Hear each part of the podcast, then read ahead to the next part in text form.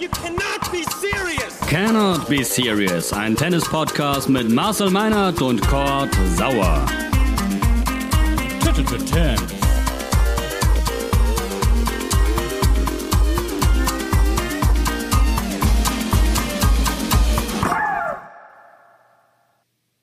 Cannot Be Serious, der Tennis-Podcast, ist zurück. Hallo, ihr Lieben. Wir können tatsächlich auch ein bisschen ernster. Und wir können auch ein bisschen ruhiger. Und dafür ist heute eigentlich die ganz gute Gelegenheit. Denn ich glaube, viele von uns waren schon ziemlich überrascht, als sie heute Nachmittag die Nachricht vom Rücktritt von Julia Görges vom Profitennis bekommen haben. Ich glaube, viele hatten sofort ganz bestimmte Bilder im Kopf von großen Momenten von und mit Julia Görges. Sie hat immerhin über mehr als ein Jahrzehnt das deutsche Damentennis mitgeprägt und sie hat sich vom Tennis verabschiedet mit sehr persönlichen und mit sehr treffenden Worten, mit einer kleinen persönlichen Liebeserklärung. Und deshalb will ich einfach mal versuchen, genauso persönlich zu antworten. Mal gucken, ob mir das gelingt. Äh, freue mich jedenfalls schon jetzt auf euer Feedback darauf und ja, versuche in den nächsten Minuten mich einfach mal ein bisschen persönlich an die Sportlerpersönlichkeit Julia Görges zu erinnern. Liebe Jule, ich muss sagen, da hast du mich und ich glaube auch alle anderen heute Nachmittag schon ziemlich kalt erwischt. Das soll es jetzt tatsächlich gewesen sein mit 31 Jahren, mit sieben WTA-Titeln in der Tasche, mit Platz 9 in der Weltrangliste als höchste Platzierung, mit dem Wimbledon-Halbfinale 2018 gegen Serena Williams als dein vielleicht größtes Match. Ich bin zuerst mit dieser Rücktrittsankündigung überhaupt nicht klargekommen und habe lange gerätselt, was könnte es für Gründe geben. Und ähm, als ich mich dann mal ein bisschen zurückgelehnt habe und ein bisschen drüber nachgedacht und auch an deine letzten Interviews mich erinnert habe, ein bisschen zwischen den Zeilen gelesen habe, da glaube ich, habe auch ich das Gefühl entwickelt, dass tatsächlich jetzt der richtige Zeitpunkt gekommen scheint, um die Karriere zu beenden. Und diesen richtigen Zeitpunkt zu treffen, das ist wirklich eine große, große Kunst. Und ich glaube, dass du ihn getroffen hast voll im Saft, wie man so schön sagt, als Nummer 45 der Welt bei den French Open gerade eben noch eine Top 20 Spielerin besiegt, aber jetzt doch irgendwie mit dem Gefühl, das war es für mich. Jetzt will ich durch eine neue Tür gehen, jetzt möchte ich ein neues Kapitel in meinem persönlichen Buch des Lebens schreiben. Wann wir uns das erste Mal gesehen haben, ich kann mich ehrlich gesagt gar nicht mehr so richtig daran erinnern. Es könnte bei irgendeinem kleineren ITF-Turnier gewesen sein, möglicherweise auch ähm, in Wahlstedt im Leistungszentrum damals des Schleswig-Holsteinischen Tennisverbandes, wo du viel trainiert und gespielt hast, vielleicht im Rahmen einer DTB-Veranstaltung. Ich kann es dir wirklich gar nicht mehr so ganz genau sagen.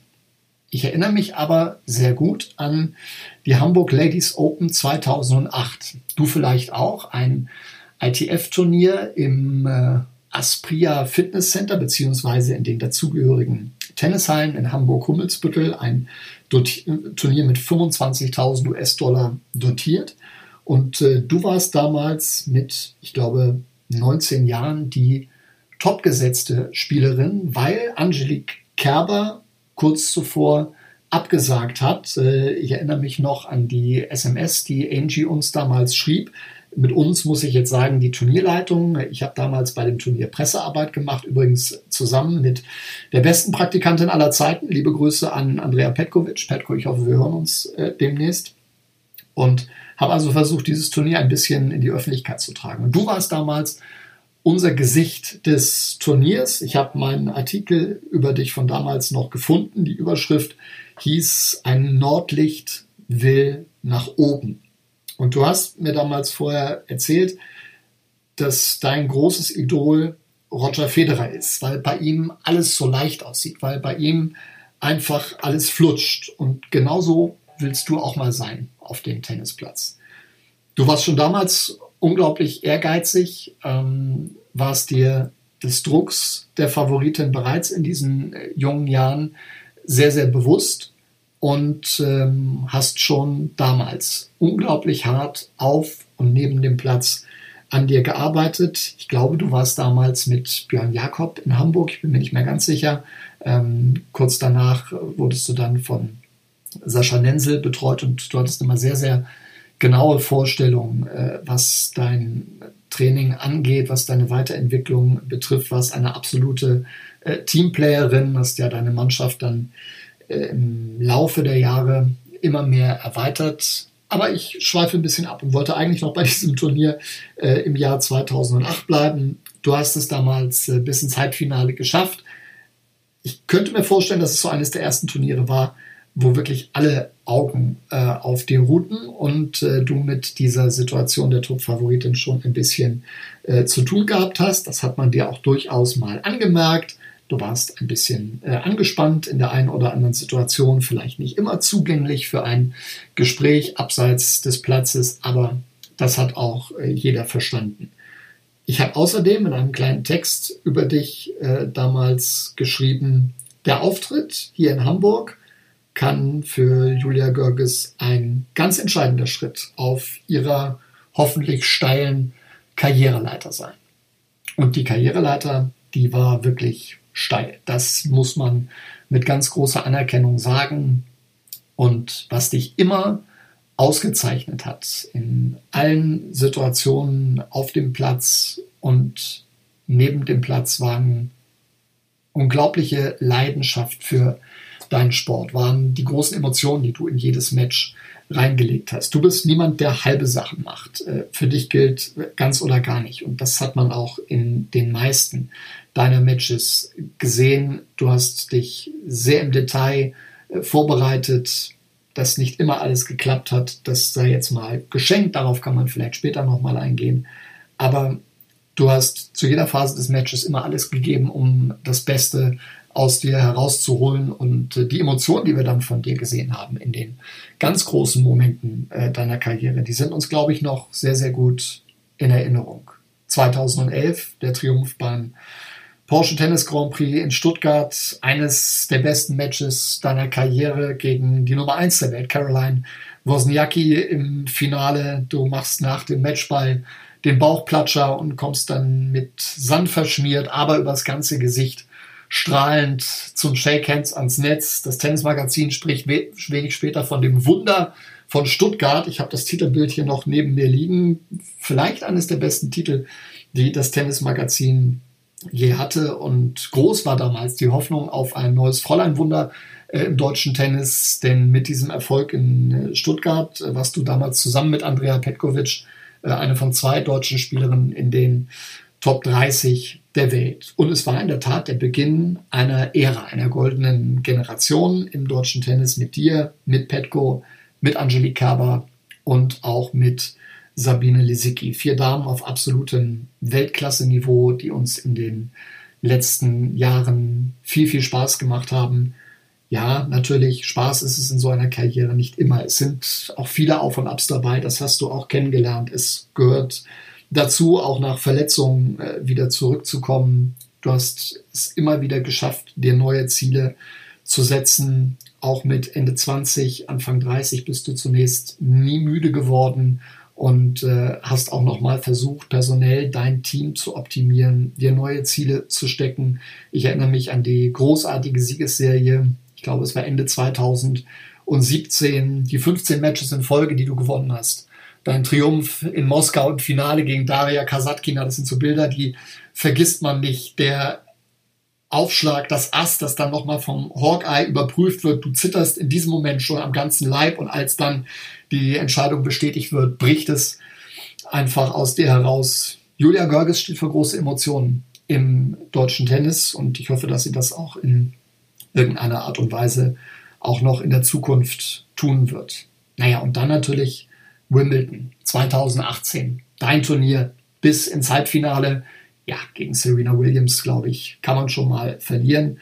Ich freue mich im Nachhinein riesig, dass ich ähm, bei diesem Turnier, bei diesem Halbfinale äh, auf dem Center Court in London mit dabei sein konnte und äh, dein Match und auch das von Angie sehen konnte. Wir haben uns danach dann ganz kurz äh, in der Pressekonferenz getroffen und äh, du warst ziemlich überrascht, mich da zu sehen. Du hast, glaube ich, gesagt, hey, was machst du denn hier? Was machst du in Wimbledon? Du musst doch in München kommentieren. Ich sage, nee, jetzt habe ich mir mal Zeit genommen und bin riesig froh, heute diese Matches hier äh, gesehen zu haben.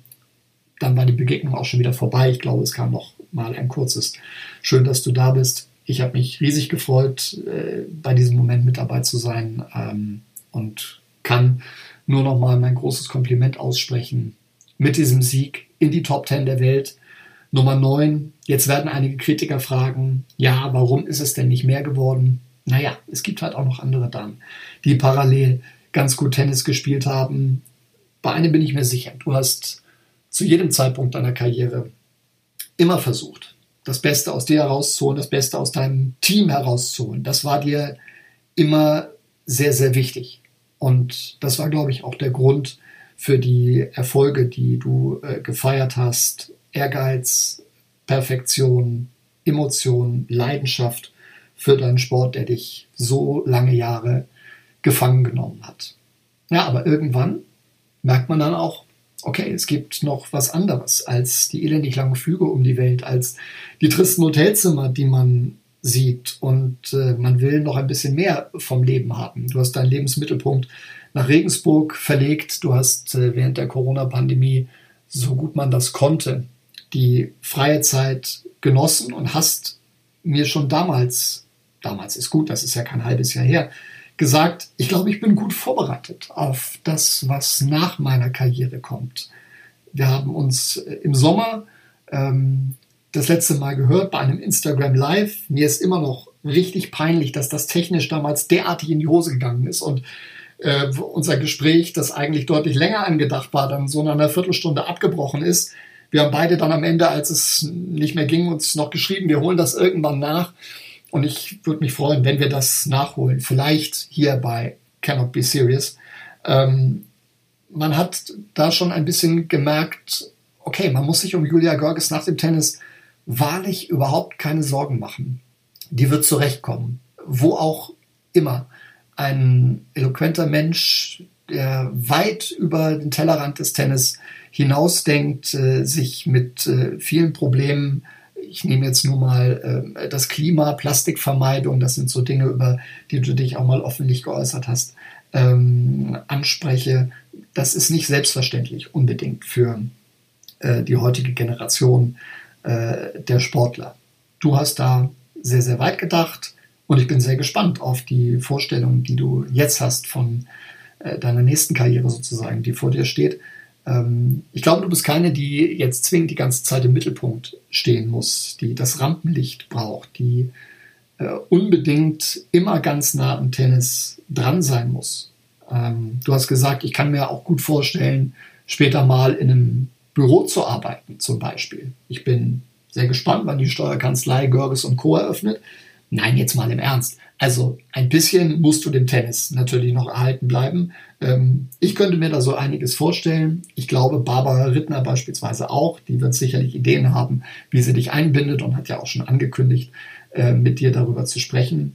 Vielleicht gibt es ja aber auch eine Möglichkeit, in den Medien äh, mal was zu machen. Du wärst bei Sky jederzeit herzlich eingeladen und äh, willkommen und äh, wir würden uns über deinen Besuch in jedem Fall freuen und natürlich bist du auch herzlich eingeladen, hier in unserem Podcast mal vorbeizugucken. Vielleicht plaudern wir demnächst mal ein bisschen.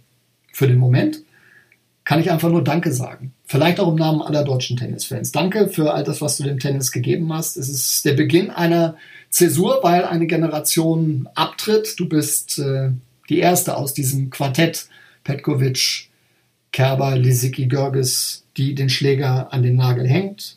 Ich finde den Zeitpunkt richtig. Ich finde ihn klug gewählt und ich wünsche dir jetzt alles Liebe und Gute für die Zeit, die jetzt kommt. Und man läuft sich sicherlich im Leben mal wieder über den Weg, denn gerade diese Tennisblase ist doch verdammt klein.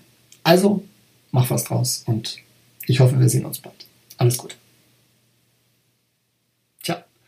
Und das war sie, die etwas persönliche Episode. Cannot be serious. Heute doch mal ein bisschen ernsthafter.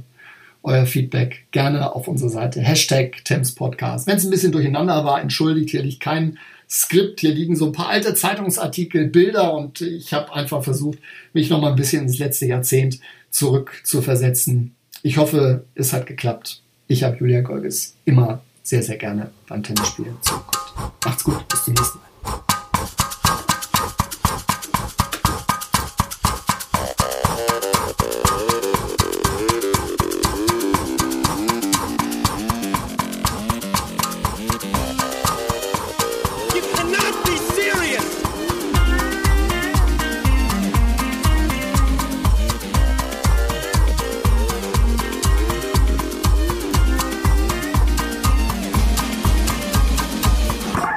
Thames.